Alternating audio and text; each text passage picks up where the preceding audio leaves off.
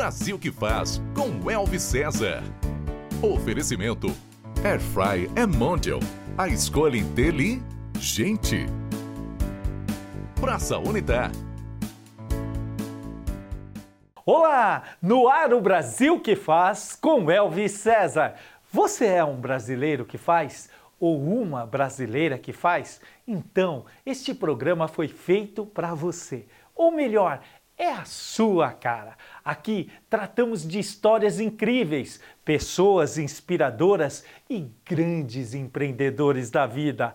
Temos a missão de levar uma mensagem para mostrar que é possível, que dá para chegar lá, que vale a pena correr atrás do seu sonho e que na vida, nessa trajetória, você vai ter muito sucesso.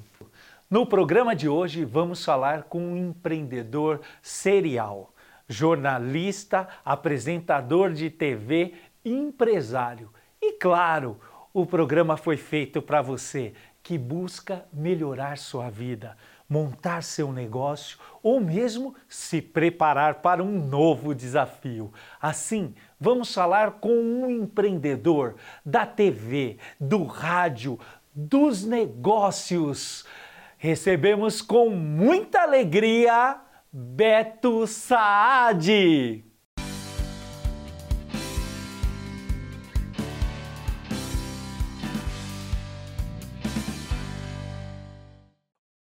Que bom tê-lo aqui, Beto. Uma satisfação.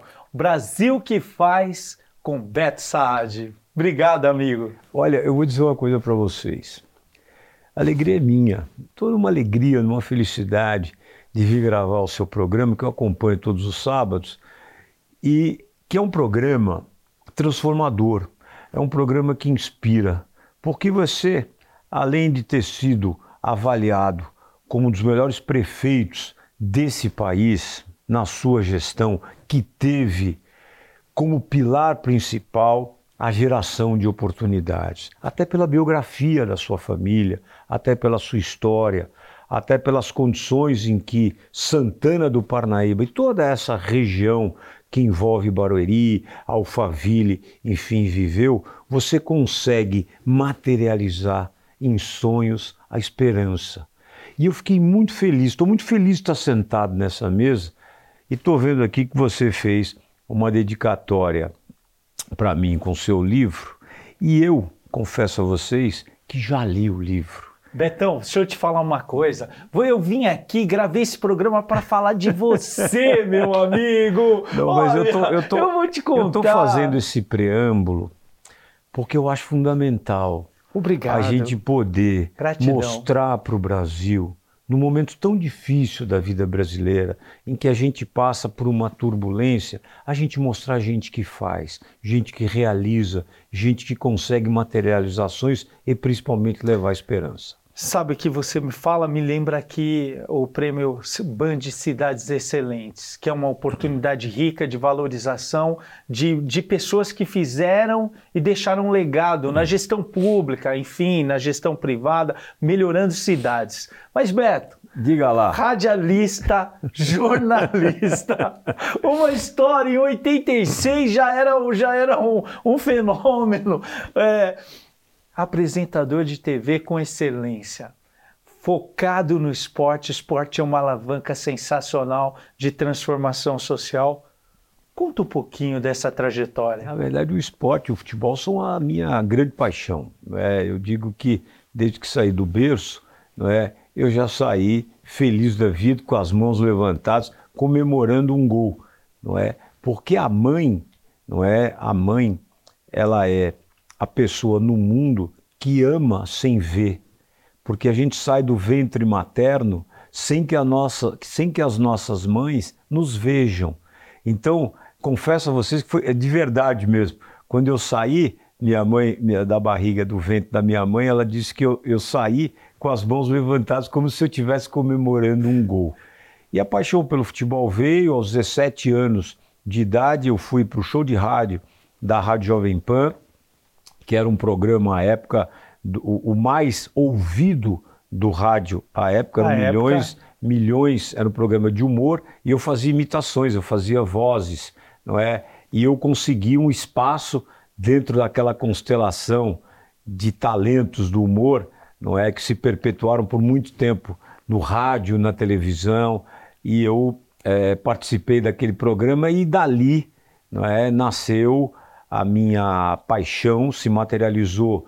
Eu fui repórter esportivo, trabalhei muitos anos com grandes nomes do rádio, Osmar Santos, Faustão, Fausto Silva, que está de coração novo, graças a Deus, já recuperado em casa. Bombeando Is... como nunca. Exatamente, e principalmente Faustão ainda dá uma amostra, Elvis, de que ele é transformador. É, solidário. 80% de crescimento nas doações. Cândido Garcia, Diamante Negro, Orlando Duarte, eu participei e aprendi com essas pessoas. Depois fui ser repórter esportivo, que é uma grande alegria. E nós estamos aprendendo com você. Oh, Deixa eu lhe dizer uma coisa, Beto.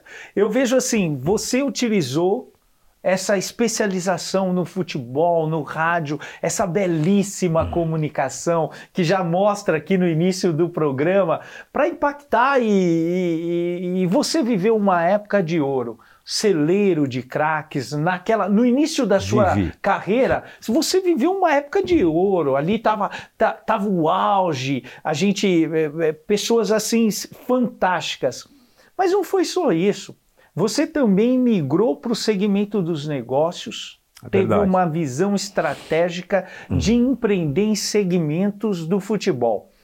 E, e, isso era muito importante à época, porque o futebol precisava de mais receita, de gerar mais negócios é e, e, e, de atrativos, porque naquela época você já vislumbrava assim, um conceito de um plus no futebol, de uma receptividade melhor, de um local mais adequado, enfim.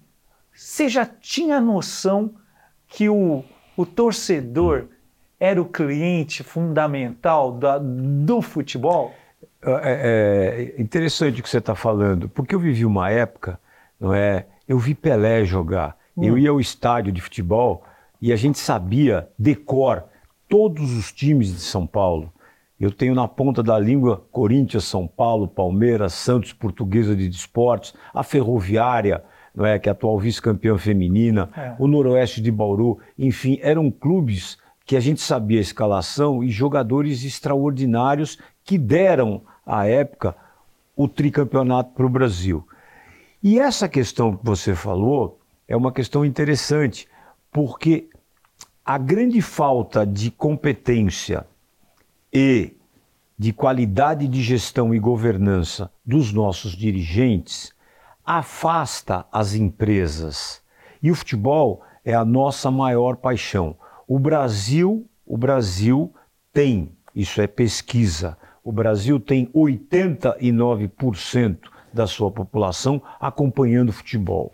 Pegando um gancho nisso que você está falando, eu tive o prazer também aqui de entrevistar o Mauro Silva. Oh. Que quadro, teu amigo, uma pessoa que, que, que referenda. Tetracampeão sua... mundial. Tetracampeão, viveu. É uma... nome de rua em Corunha, lá, lá em Corunha, na Espanha. Na Espanha. É idolatrado. Idolatrado na Espanha, reconhecido, um homem com conduta formidável dentro e principalmente fora dos gramados. É verdade. Hoje se prepara para ser um grande gestor do futebol brasileiro.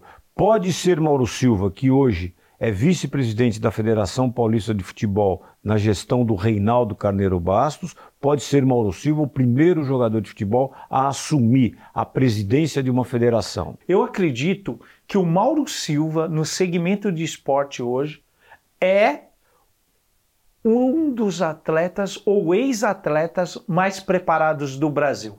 Sem ele dúvida é, alguma. Ele é preparado porque ele tem objetivos e propósitos. E ele se dedica a essa área de dirigente. E é muito difícil, Elvis, para um jogador de futebol, mesmo com o preparo do Mauro Silva, preparo intelectual, não é? Isso. Mesmo com esse preparo, entrar nessa seara política. É, é difícil. É difícil. Você precisa ter habilidade. Precisa ele, ter escola. Escola. Exatamente. Ele pegou, ele pegou e, e foi se preparar Ele, foi, ele fez muitos cursos quando encerrou a carreira, é, estudou compliance, estudou uma série de coisas, falou aqui. E tem uma coisa que, que o pensamento do Mauro, do Edmilson, que não, nós constru, eu construí a, cidade de Santana de Parnaíba construiu o, o melhor estádio custo-benefício da América Latina. Ou seja, é possível se fazer uma arena com pouco dinheiro, levar que, dá, que tem um custo mensal produto, baixíssimo serviço e principalmente e principalmente valorizar a é. mobilidade da região onde se constrói um campo Você de vê, né? nós é gastamos à época 20 milhões de reais num estádio de 7.280 lugares que hoje transmite o, o, a Copa Leide, que transmite a, a Taça São Paulo, que transmite o Campeonato Paulista. Eu cheguei, eu cheguei lá na federação batendo e falando assim, ó, eu quero colocar um time na Taça São Paulo sediar qualquer um aqui. O, o, o, campo lá de Santana não tem, eu coloco uma arquibancada de ferro. Ele falou assim: olha, infelizmente, o prefeito, arquibancada de ferro não aceita mais na federação. O coronel proibiu, porque teve vários problemas, é não é? De segurança para o torcedor. Pelo estatuto do torcedor. Não, não é Coibiu. É exatamente. Mas ele falou assim: olha, e eu saí de ali frustrado. Eu confesso para você que aquilo me frustrou. Eu falei assim, mas Mauro, eu vou construir um estádio na cidade e vou voltar aqui. Sabe o que ele me falou? Hum. Ele falou assim: eu vou mandar um engenheiro da federação analisar o projeto do seu estádio. Para te ajudar. Para te ajudar. É e nós aí. construímos juntos ali em todo esse contexto. Mas uma coisa que liga com a sua, com hum. a sua linha de raciocínio e que é muito boa, com a do Mauro, com a do Edmilson e de tantos profissionais do esporte, é a geração de receita por meio do futebol. Eu queria te dar um dado, já que você falou do empreendedorismo, eu empreendi, na verdade, por acaso, eu fui empreender por acaso. Eu fui convidado à época, o ano era 1986, para trabalhar de relações públicas numa discoteca em São Paulo, na, na, na região de Santana, chamava Zoom. Eu fui como relações públicas. E ali eu descobri a minha vocação para empreender. Depois eu virei gerente e depois eu comprei o, o, a, a, discoteca. Boate, a, discoteca. e virei sócio dos meus patrões. E aí entrei na área de entretenimento, trouxe uma famosa discoteca dos Estados Unidos chamada Lamelight para o Brasil nos anos 90. Entrei nesse ramo de entretenimento e a partir daí eu me desenvolvi na vida empreendedora e tal. E um dos meus feitos no futebol, é, que eu tenho muito orgulho, foi ter sido vice-presidente da Federação Paulista de Futebol. E na minha gestão, no ano de 2007, eu implementei, implementei os rádios comunicadores nos árbitros. Foi a primeira vez na história do futebol que, um árbitro, que a camisa do árbitro passou a ter patrocínio da Motorola. Nós pusemos o patrocínio e a Motorola ofereceu os rádios comunicadores que eram criptografados para todos os árbitros. Treinou os árbitros Deixa, deixa eu te que, dizer. Que, aliás, aumentou a performance do, assertiva, mas disparadamente. Mais do que isso, é. a tecnologia entrou no futebol, nós exportamos isso para o Brasil todo isso. e a arbitragem brasileira se tornou referência. Nós nos tornamos referência. Isso é um ponto muito importante. Fiz uma gestão muito transparente com name right no Campeonato Paulista, numa gestão do, do, do ex-presidente Marco Polo, com o Reinaldo Carneiro Bastos, atual presidente, como vice. Então tive grandes mentores, o Reinaldo como um grande mentor. E um projeto que eu trouxe para o Brasil que me orgulha muito foi o Red Bull. Esse projeto Red Bull. Red Bull. O Red Bull, que, é, que, é, que é hoje Red Bull Bragantino. Uma novidade no mercado, Exatamente. que é o Clube Empresa. É o Clube Empresa que eu trouxe junto com o Rodolfo Sarev, meu sócio à época, da Áustria, um projeto revolucionário que trouxe para cá a possibilidade da gente criar um movimento empresarial dentro do futebol. Então, dentro diga. da nossa legislação, acho que foi o case, o primeiro.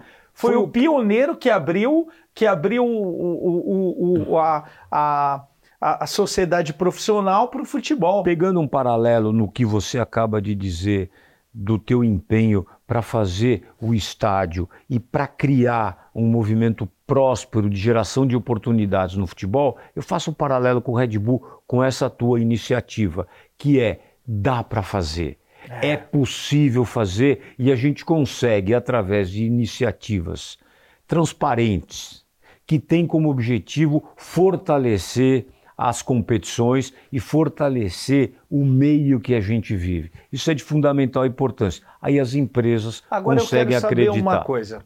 O Brasil é um país de futebol? É um país formador no futebol? Qual a sua opinião a respeito Hum. da venda dos nossos garotos com 16 anos de idade? Olha, o Brasil é um país formador. Essa é uma safra, essa safra atual, e nós estamos no ano de 2023, não é uma boa safra, porque nós tivemos, eh, com a pandemia, evidentemente, uma falta de captação e de geração de talentos. Os empresários, eu não estou aqui falando mal de empresário, muito pelo contrário, não é? Ele já extrai essa criança, esse jovem, e já manda para o futebol internacional. Por quê? Porque é um negócio próspero, Ô, porque o ô, Brasil Beto. consegue fazer brotar, Beto, ainda eu com tenho- mais eu tenho- escassez, eu tenho um- mais, eh, com um pouco mais de escassez, mas ainda E- grandes talentos. Eu tenho, assim, o que que ocorre? A, a sua, a sua explanação ela é perfeita, mas eu entendo que, assim, a gente conseguiu grandes negócios. Por exemplo, esse garoto que jogava pela esquerda no Palmeiras foi embora. Agora o Hendrick foi embora. O, o- o- me foge o nome dele rapidinho, vou lembrar, mas o Hendrick foi embora por 300 milhões de reais. O Rock do Atlético do Paraná foi embora.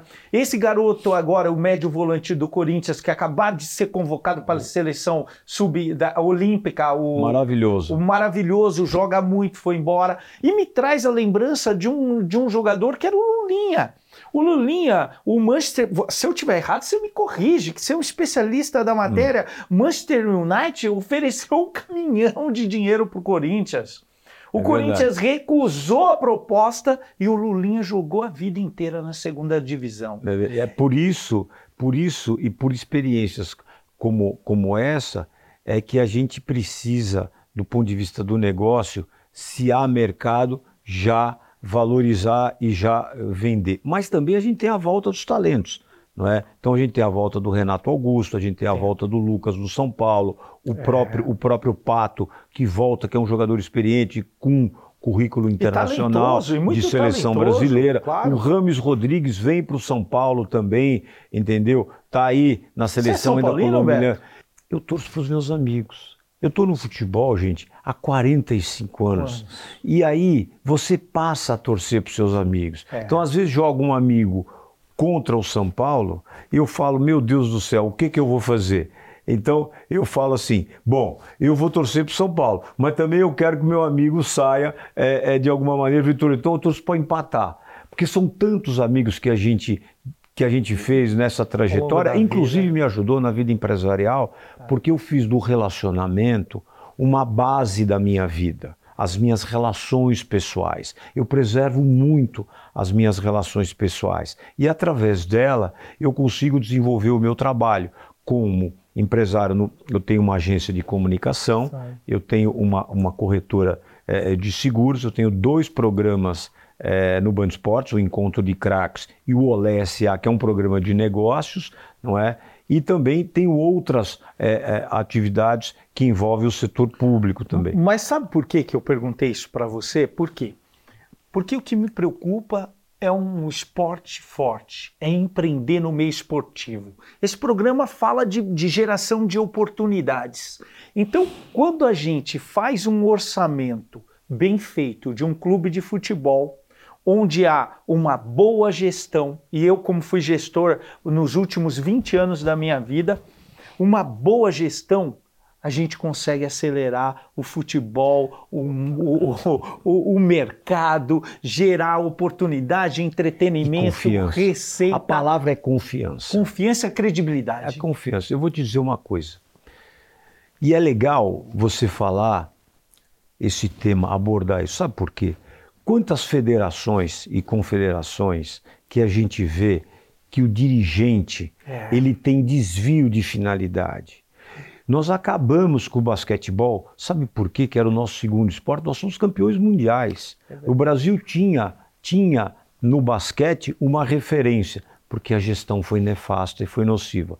O voleibol, com a entrada das empresas e uma mentalidade profissional, mesmo você, meu craque, que está nos vendo é, é, no programa, você que não acompanha muito o voleibol, mas quando a seleção brasileira joga e você assiste a um jogo da seleção, você sempre vê caras novas. Sabe por quê? Porque a empresa está presente. O nome do clube é a empresa. E aí há captação, qualificação, renovação e principalmente oportunidade para a, a, a, ida desses jogadores para o exterior. E, e essa, esse e, trabalho. E, essa oportunidade, ah. precisa ficar bem claro, que não é só para atletas. Não, não. Eu, eu, eu quero, eu quero para só... profissionais como nós claro, da comunicação, claro, claro, para todo o arredor, para o comércio, para a cidade, o fortalecimento do entretenimento, para a venda de camisas, para o é, mercado é, têxtil é, um estouro. É, é o consumo da paixão. É? Exatamente. E aí a gente entra com a emoção e com a paixão. E se você tiver o que nos Estados Unidos gera bilhões de dólares. Dúvida, homens ah. públicos ah. que conseguem realizar como você fez aqui,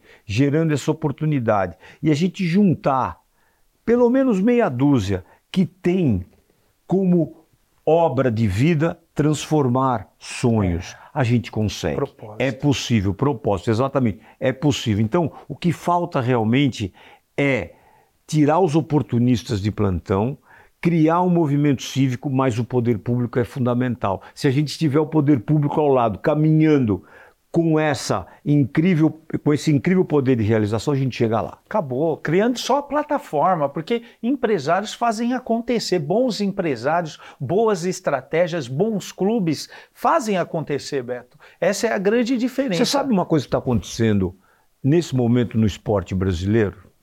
É uma coisa muito legal. Olha só, nós temos no automobilismo, na Fórmula 3, não é? Então a gente tem a Fórmula 4, Fórmula 3, Fórmula 2 e a Fórmula 1. Nós temos na Fórmula 3, pela primeira vez, um campeão brasileiro, que é Gabriel Bortoleto. O pai dele tem uma empresa em Alphaville aqui, é a Americanet, que você conhece muito bem. Ele é campeão brasileiro. O Filipinho é bicampeão do surf no mesmo final de semana. E o João Fonseca conseguiu pela primeira vez ser o primeiro campeão mundial júnior do US Open, Open do tênis. Então nós temos três talentos que são fontes inspiradoras. Se a gente pegar uma política voltada, voltada para criar um movimento próspero, para inspirar crianças, jovens e adolescentes nesses meninos, com propósito, vou, vou te Acabou. parafrasear, acabou o problema. A gente e, consegue e Beto, criar uma olha, geração importante. Olha que sensacional. Tudo isso fora do futebol. Fora do futebol. Fora do futebol. Fora do futebol. E a gente o tem Brasil é o país do surf. O Brasil é o país do skate. Nós mostramos na Olimpíada é a capacidade dos nossos atletas, que são absolutamente geniais. O que precisa é incentivo. Eles são guerreiros. Eles são, eles são do esporte amador. Quantos fazem os seus trabalhos e saem de casa de madrugada para treinar e conseguem obter performance nas Olimpíadas, Alta nos Jogos Pan-Americanos, medalhas, enfim, são é. verdadeiros heróis. Se o poder público contribuir com isso, ah, Brasil! Deslancha. Ah, Brasil, deslancha. Isso deslancha. Em cima disso tudo, Beto, se você tivesse que deixar uma mensagem agora para dois segmentos. Primeiro, o, o, quem trabalha com esporte, para que a, essa mensagem, esse sonho, essa chama fique viva. E depois para a juventude. Dois eixos assim estratégicos. Quem gera o entretenimento e quem vai produzir o esporte. Eu dou muita palestra, eu frequento faculdades e eu quero dizer a vocês, para vocês acreditarem no Brasil. Eu quero falar para o jovem para ele se aprofundar nas artes, na literatura muito esquecida, no saber. E não deixar que a tecnologia te torne raso. Vão para cima, entrem na política desse país, mas com um propósito, olhando propostas importantes e, e se e se dedicar uma parte do seu tempo a cuidar um pouco desse país. Pegando um gancho nessa afirmação, mais de 40 anos de carreira. Carreira brilhante. Passou no, com um celeiro de craques da comunicação brasileira. Eu estou tendo a honra de entrevistá-lo aqui. É toda minha. Rádio, TV, empreendedorismo, várias realizações, contribuição na Federação Paulista, enfim, no esporte geral. Falta ainda realizar algum sonho? Tem algo nesse coração ainda? Eu tenho um sonho e eu tenho um hospital. Uau! É, e a gente cuida de vítima de paralisia cerebral grave. Chama Cruz Verde e nós temos lá um grupo de conselheiros e diretores que se dedica de maneira absoluta. Então, o meu maior sonho é poder, ainda nessa vida, e eu vou, se Deus quiser, realizar uma política social e solidária pautada nos meus meninos e meninas que estão lá na Cruz Verde e a gente poder criar dentro desse movimento uma junção. Tenho o sonho sim de realizar uma linha solidária voltada realmente aos interesses daqueles que mais necessitam. Quero agora fazer um jogo rápido com você, se definir com uma palavra. Vamos lá. Neymar, craque. Cristiano Ronaldo, gênio. Messi, extraordinário. Romário, bom de bola. Ronaldo Fenômeno. Esse é acima da média. Ronaldinho Gaúcho. Esse é, eu, eu diria, Ronaldinho Gaúcho é circo de soleil. Ele junta o talento com a habilidade. Pelé. Pelé é o maior de todos. Pelé é semideus, não é? Eu tive a bênção de ver Pelé jogar, que foi sem dúvida alguma o maior de todos, o maior gênio e quando morreu, o planeta, mesmo aqueles que não viram Pelé jogar, se curvaram diante da sua biografia. Beto Saad, quem é o Brasil que faz para você? É o Brasil que consegue, sem dúvida alguma, inoxidável, passar por crises absolutas e ainda ter dentro do seu povo encantador e apaixonado o futebol, fazendo parte da vida e do dia a dia para aliviar os seus problemas. O Brasil é um golaço. Uau! Beto, muito obrigado pela essa entrevista maravilhosa. Obrigado Deus você. abençoe. Um presente, meu livro. Eu já disse no início, eu já disse no início que eu já li o seu livro. E agora eu vou guardar com muito carinho, porque esse aqui tem uma dedicatória muito especial. E obrigado a você. A gente tem um propósito de capacitar líderes para melhorar a vida de milhões de pessoas. Este programa foi feito para que você nunca desista dos seus sonhos. Continue conosco em todas as nossas redes sociais. Um grande abraço, Deus te abençoe. Valeu! Valeu! Brasil que faz com Elvis César. Foi um oferecimento. Praça Unitar. Quando a família cresce, o amor da gente cresce junto. E a família de Air Fryers Mondial continua sempre crescendo. Além dos modelos que você já conhece, agora temos a Air Fryer Forno, ideal para porções maiores de uma só vez. E a Air Fryer Dupla, que faz até duas receitas ficarem prontas ao mesmo tempo. Existe um modelo de Air Fryer Mondial perfeito para você. É só escolher. Mondial. A escolha é inteligente. E decora.